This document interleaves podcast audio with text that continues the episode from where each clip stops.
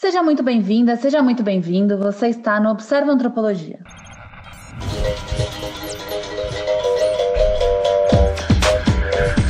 O podcast Observa Antropologia é uma iniciativa das pesquisadoras do Programa de Pós-Graduação em Antropologia da Universidade Federal da Paraíba, Camille Mate Freitas, Patrícia Pinheiro e Stephanie Saco, e nasce para difundir debates e pesquisas na área de ciências humanas, em especial na antropologia, indo além dos muros da academia.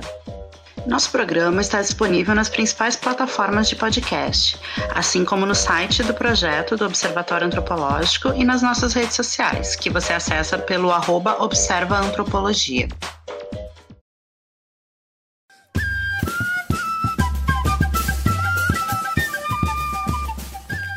Olá, eu me chamo Patrícia Pinheiro e vou mediar este que é o segundo episódio do quadro Antropologia Conta Gotas. Nele, a gente tem promovido conversas entre pesquisadores em formação no programa de pós-graduação em antropologia da UFPB e especialistas que compartilham os mesmos temas de pesquisa para discutir o andamento das suas investigações em tempos de Covid-19. No episódio anterior, Stephanie Sacco recebeu a pesquisadora Clordana Aquino e a ativista Margarete Brito para debater os usos da cannabis medicinal na Paraíba. A conversa foi sobre o importante papel das associações brasileiras que facilitam o acesso desse medicamento aos pacientes. Se você ainda não ouviu, passa por lá para conhecer mais.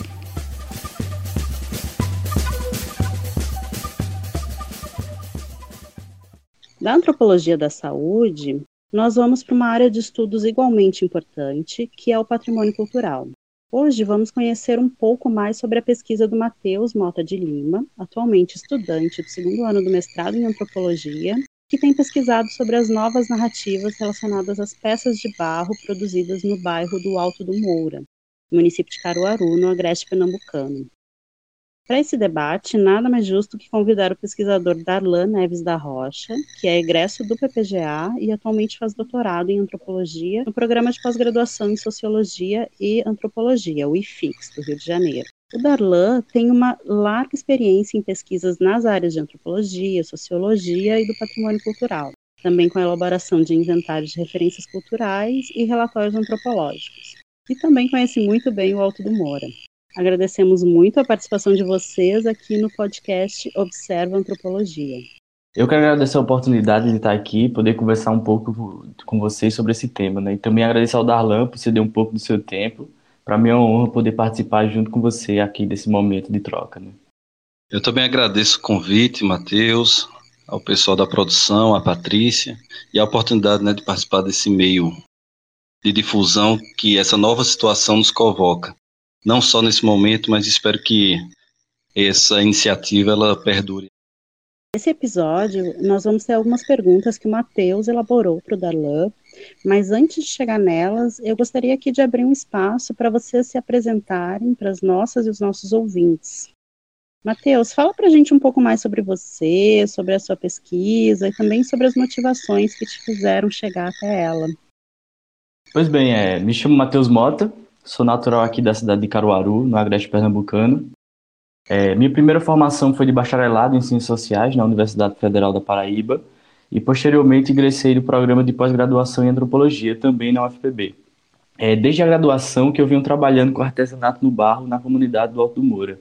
Sempre foi um tema que me, que me, me chamou a atenção e inclusive foi o tema de minha monografia nessa graduação no qual trabalhei brevemente com a vida e com a obra de um dos mestres mais importantes da comunidade, se não o mais importante, que é o mestre Vitalino, onde procurei analisar a construção do imaginário nordestino a partir das peças de arte figurativa. Nesse segundo momento, é agora no mestrado em antropologia, meu foco muda um pouco e eu passo a trabalhar com uma nova geração de artesãos e artistas da comunidade que, através da experiência com o fantástico, que é uma característica que tampouco é nova dentro do artesanato do barro, ou seja, ela já se encontrava presente nas obras e nos ensinamentos de Mestre Galdino, que é outro importantíssimo mestre da comunidade dentro do Alto do Moura.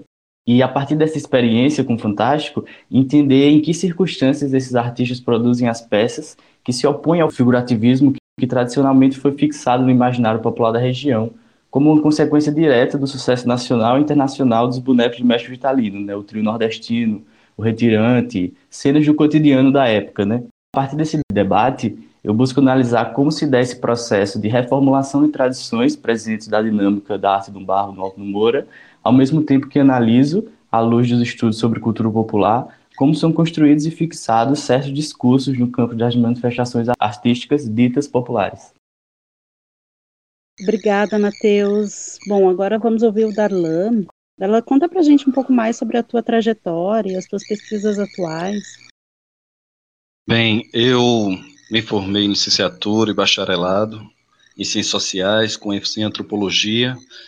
Tive um grande, uma grande experiência, né, de participar do PPGA, onde eu fiz um mestrado pesquisando o Alto do Moura, com as técnicas, as tradições do Alto do Moura e o processo né, de constituição da comunidade.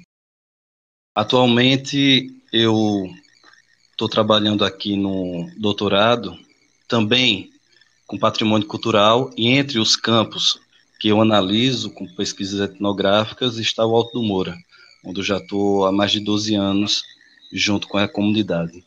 E agora eu tenho focado muito em relação à questão ambiental, à questão da mobilização política dessa comunidade, principalmente pela iniciativa deles, muito mais do que interesse é, prioritário meu. E além disso, tem alguns trabalhos paralelos que vai compondo toda essa produção, sobretudo sob a ótica da antropologia da técnica. Obrigada, Darlan. É um prazer imenso ter vocês dois aqui no Observa Antropologia. E, bom, para a gente começar né, a nossa conversa, acho que um ponto importante é que nesse período de redirecionamentos mais intensos que a gente está vivendo, é, em especial nas pesquisas na antropologia, é, eu queria saber de ti, Matheus, como como está a tua pesquisa no momento atual? Teria como nos relatar isso? Eu tinha o intuito de participar de certas oficinas que vinham sendo realizadas por esse novo grupo de artesãos e que para que através delas fosse possível acompanhar o dia a dia desses artesãos, é, o feitio das peças, os temas que eles usavam, as referências e também entender os, como eram construídas as narrativas de cada peça.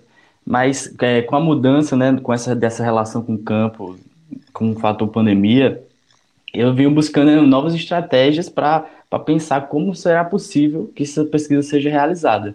E dentro desse esforço, é, o que chama mais atenção e o que está sendo sempre reavaliado é a possibilidade de inserir a dimensão virtual no trabalho de campo, ou seja, buscar através dessas ferramentas virtuais suprir, mesmo que de maneira cuidadosa, os empecilhos que são causados por essa ausência do contato físico com, o campo, né? Então eu venho tentando manter um contato, mesmo que por videochamada ou por outros meios virtuais, com algum desses artesãos.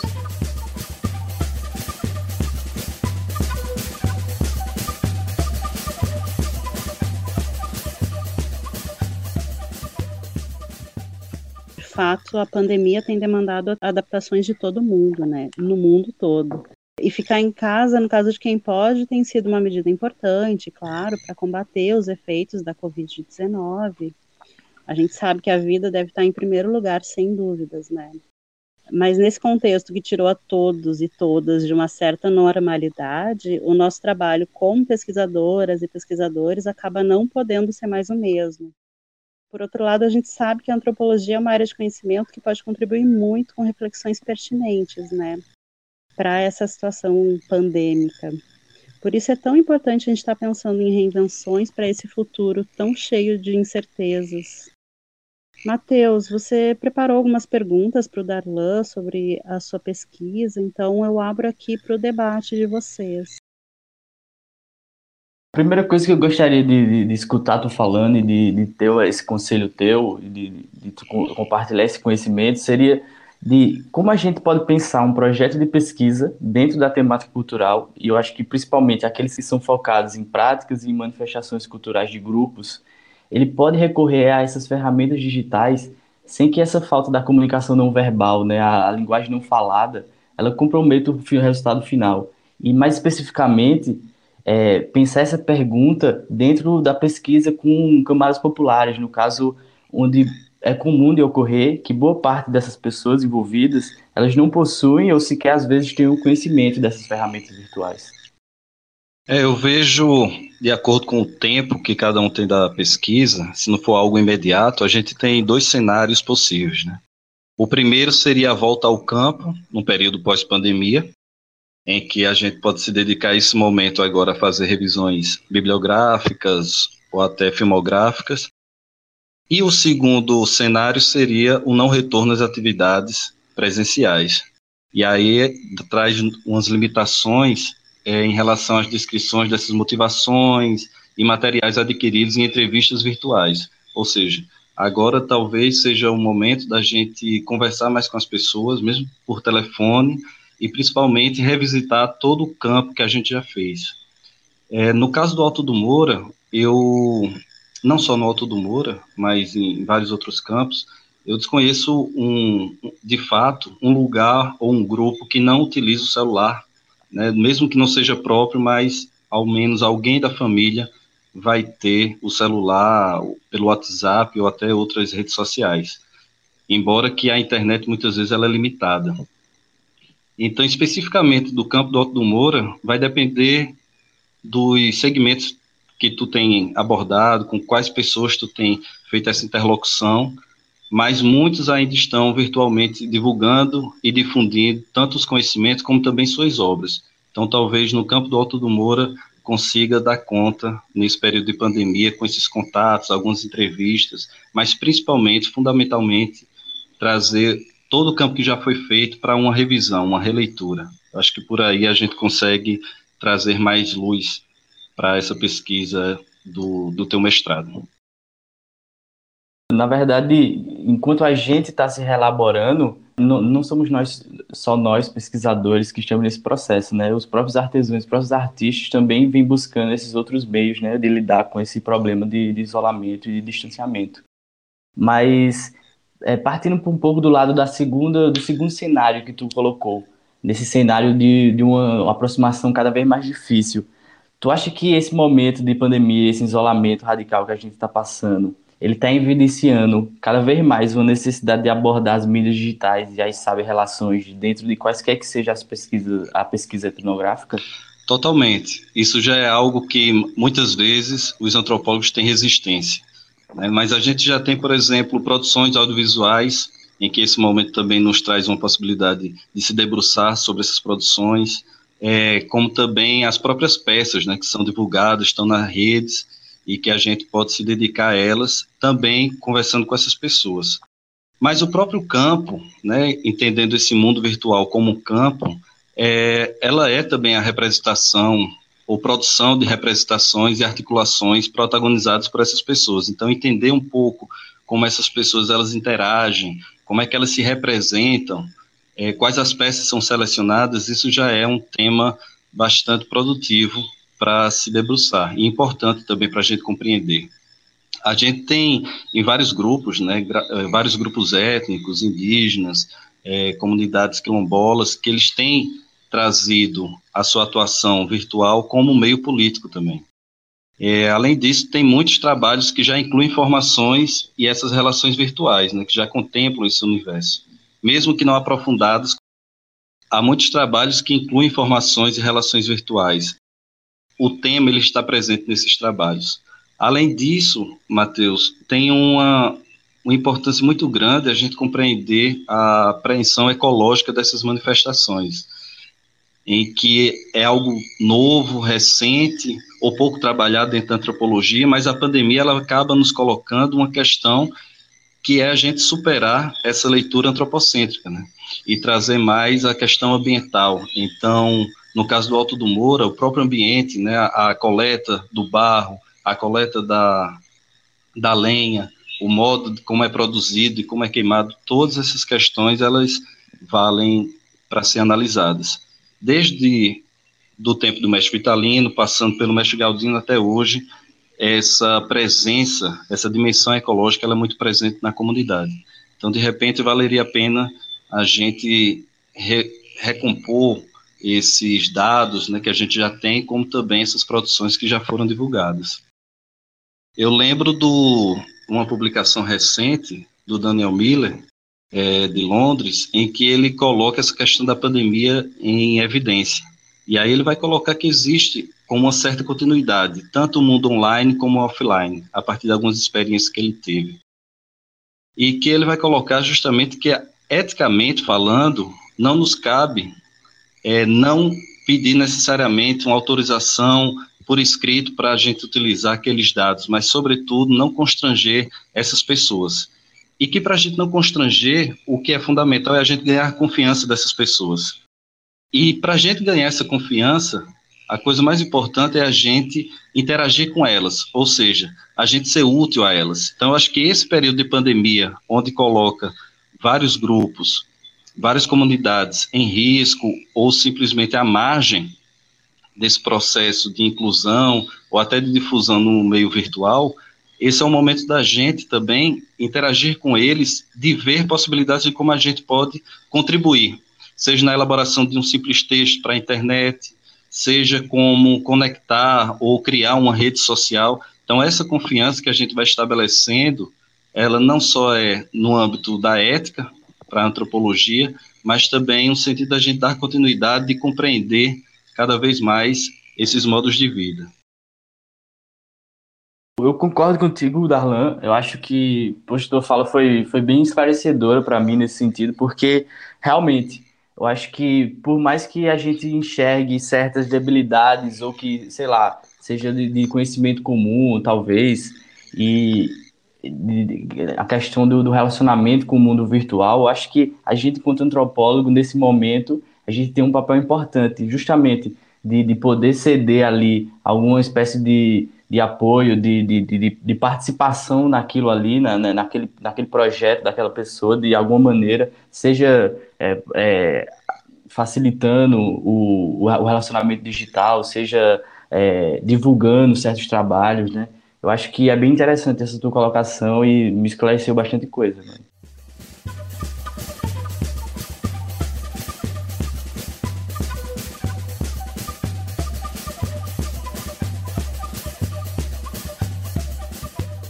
Eu gostaria um pouco que o Matheus ele se ele pudesse aprofundar mais é, em relação à pesquisa dele, né? Quais são as pessoas com quem está interagindo? Eu vi que tem essa ligação com o próprio Mestre Galdino, com o Fantástico, né? essas novas pessoas, esses novos atores lá no Alto do Moro. Então, se ele pudesse apresentar especificamente esse ponto, porque eu acho que a gente pode até fazer mais algumas questões ou trocar ideias. É, então, nesse momento agora, eu estou tendo um contato mais forte com dois artistas. O contato que eu estou tendo, que é o Humberto Butão, que é um, digamos que ele não está tanto tempo assim no Alto do Moura, mas ele já tem uma história ali construída com a comunidade, e que, a partir desse contato com ele, com o Chivo, que é um outro artesão também, que buscam a partir da inspiração do Vitalino, né, na construção desse, dessas obras que fogem um pouco do figurativo, no sentido de, de não mais tratar do cotidiano ali cru da, da do, do, contexto que vive, não apenas no sentido de, de elaborar uma obra que não esteja necessariamente ligada ao contexto da época, mas que, que não represente diretamente, né, que não figure a, o, o, cotidiano, mas que, que tragam ali elementos conceituais, que, que busquem a partir de outras referências, não só do Galdino, mas de, de outros artistas no mundo afora, poder trabalhar no barro essas inspirações, sabe? Então, é, eu tenho, eu tô tendo esse contato com, é um contato novo com esses novos artistas que, para mim, estavam meio que escondidos ali no meio do Alto do Moura, escondidos por trás dessa da arte figurativa que sobressai a quase todas as outras, entender que não necessariamente esses artesãos estão ligados ao figurativo, mas que estão buscando outras maneiras de, de tentar passar pelo barro uma experiência artística que, que seja no mínimo inovadora ou que traga referências de outros, de outros lugares e de outros artistas. Então, nesse meu processo, nesse meu processo de conhecimento, de contato com esses artesãos, de, de tentativa de, de, de, me imergir dentro dessa, dessa comunidade, eu vejo aparecendo, né, brotando para mim é, artistas que, como o Ratinho, como, a, como o Ed Bernardi, que, que trabalham com barro, que têm essa experiência, que eles seguem uma tradição, uma tradição do, do tratamento do barro, querendo ou não, mas que é, moldam esse barro de uma maneira diferente, né? De uma maneira que, que tenta fugir um pouco das pechas que foram deixadas e que, que meio que se cristalizaram ali em torno do Aldo Moura. É, o mestre Galdino ele começou uma escola, né? É pouco difundida, é pouco conhecida, principalmente porque várias pessoas elas têm passado pelo Alto do Moura, bebido da fonte de Galdino, da sua técnica, do seu estilo, das suas texturas, e muitos saem inclusive do Alto do Moura. Então, talvez por isso essas pessoas muitas vezes acabam sendo omitidas diante da comunidade. A comunidade ela está fundada sobretudo nas relações sociais, nas relações de parentesco, não só na produção, mas também nas relações de parentesco. E muitas dessas pessoas elas vão morar no, no Alto do Moura, como é no caso também tanto do Botão como também de Chivo.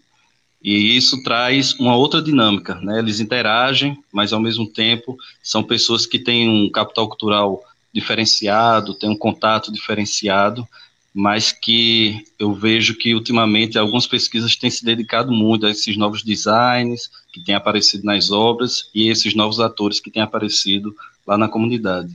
E eu já fico aqui já esperando que tem uma conversa, né, tem uma doutoranda na UERJ, Iliana Arayama, que ela está fazendo uma pesquisa, sobretudo, acerca do, da obra e da trajetória e dos descendentes do mestre Galdino, que eu acho que vocês vão ter muito a conversar também. Então é isso. Espero que você faça um belo trabalho, que isso aí eu já, já é minha expectativa. É, muito obrigado. E com certeza eu acho que é uma conversa necessária até de se ter, já que a gente tem aí uma proximidade, querendo ou não. Obrigada, Matheus. Obrigada, Darlan também me toca bastante esse tema, né? E esse desafio de recomposição. E no caso do Alto do Moura, é um desafio de recomposição que vai entre o manual e o virtual, né? Então, o que vocês estão trazendo também é, é essa necessidade de uma sensibilidade muito maior para o momento, né? E entender também demandas e e uma atuação ética e política, né, que a gente não se exime na antropologia e que é tão importante para esse momento, né.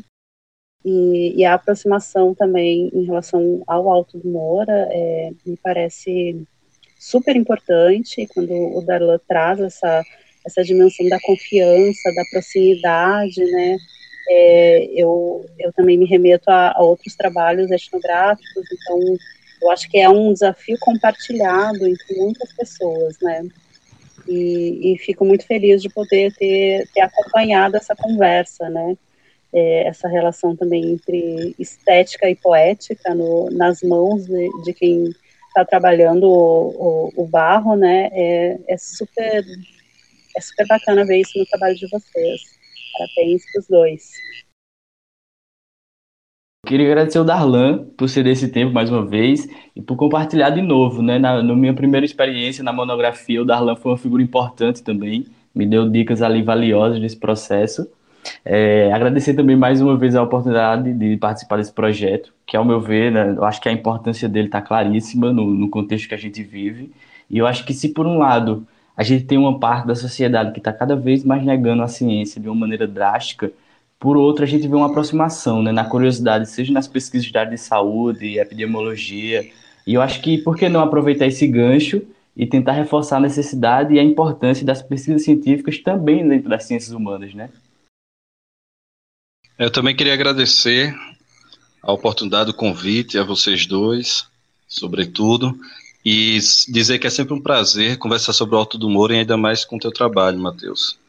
E eu acho que é isso mesmo, de essa nova situação coloca a, não só a antropologia, né, mas as ciências sociais como um todo no centro dessa questão. Não só pelo contexto da pandemia, mas também o contexto político, que a gente tem enfrentado grandes desafios. E fazer ciência nesses dois contextos é um desafio ainda maior, que eu acredito que outras gerações não tiveram como a gente está tendo hoje. Então, a gente trazer esse conhecimento e essa iniciativa, como por exemplo, podcasts, fazer também vídeos virtuais e lançar e-books são meios da gente difundir esse conhecimento antropológico que não só ajuda a gente compreender melhor a sociedade, os grupos, as pessoas, mas também ela nos traz uma possibilidade da gente construir e refletir juntos que tipo de sociedade que a gente pode e a gente quer ter.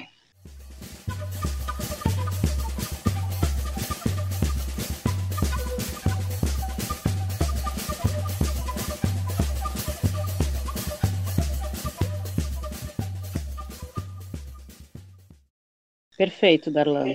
Eu acho que é, é algo que, que no momento, sim, está em, em, questão e talvez, inclusive, em disputa, né? Qual o futuro que a gente quer ter, né? E esse futuro tá, é agora, né? Muito obrigada. E antes de encerrar o programa, eu queria pedir para vocês uma dica para passarem para os nossos ouvintes que estão, assim como nós, buscando formas de lidar com esse momento histórico tão particular que a gente está vivendo. Matheus, o que você indicaria para os nossos ouvintes? Então, Patrícia, é, eu vou bater em uma tecla aqui que já foi batida no, em, em, programas passados de vocês, que é a, as antropologias epidêmicas, né? Que eu acho que é um portal importantíssimo agora nesse momento, para a gente dar uma entender melhor esse contexto e estar tá ligado no que está sendo produzido. E também queria recomendar um projeto bem legal que está acontecendo agora, que se chama Na Pegada de Artista, que é esse projeto está sendo realizado pelo ceramista e o artista Humberto Botão, que já foi falado aqui, onde toda quinta-feira ele reúne um artesão, um artista do Alto do Moura, que é convidado para trocar um papo, discutir um pouco sobre suas obras e os processos artísticos deles. Então, eu acho que vale muito a pena, né? As entrevistas estão sendo transmitidas pelo Instagram. O Instagram é o Círculos de Ideias, tudo junto, Círculos com dois U e dois L's. Então, acho que vale a pena dar uma olhada que está bem legal. Eu queria deixar aqui duas referências bibliográficas que eu acho que vale muito a pena da gente pensar hoje. Um é o Estar Vivo, do Tim Ingold, e o outro, que me parece que ele já estava prevendo alguma coisa parecida com uma pandemia, que é do Ailton Krenak, Ideias para Adiar o Fim do Mundo. Essa última referência fica aí para a leitura de qualquer pessoa que queira entender um pouco ou pensar outras formas também da gente viver, não só no período da pandemia, mas principalmente pós-pandemia.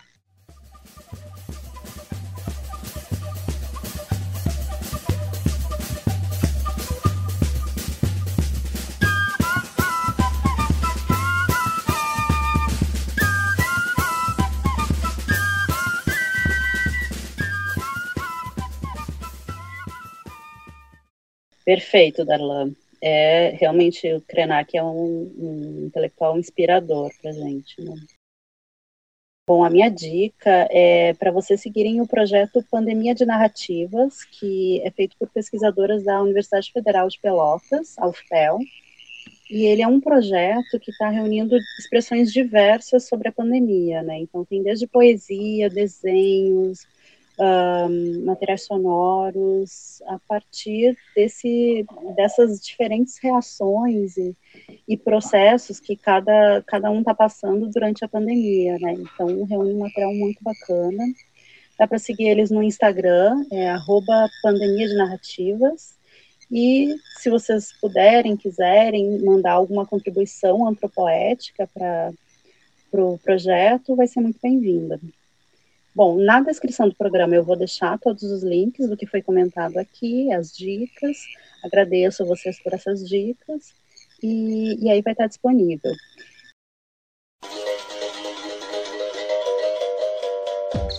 Nós agradecemos a você. Chegou até aqui e esperamos que os conteúdos produzidos nesse podcast possam lhe ajudar a pensar em suas pesquisas, estudos e até mesmo na condução de sua vida e sociabilidades.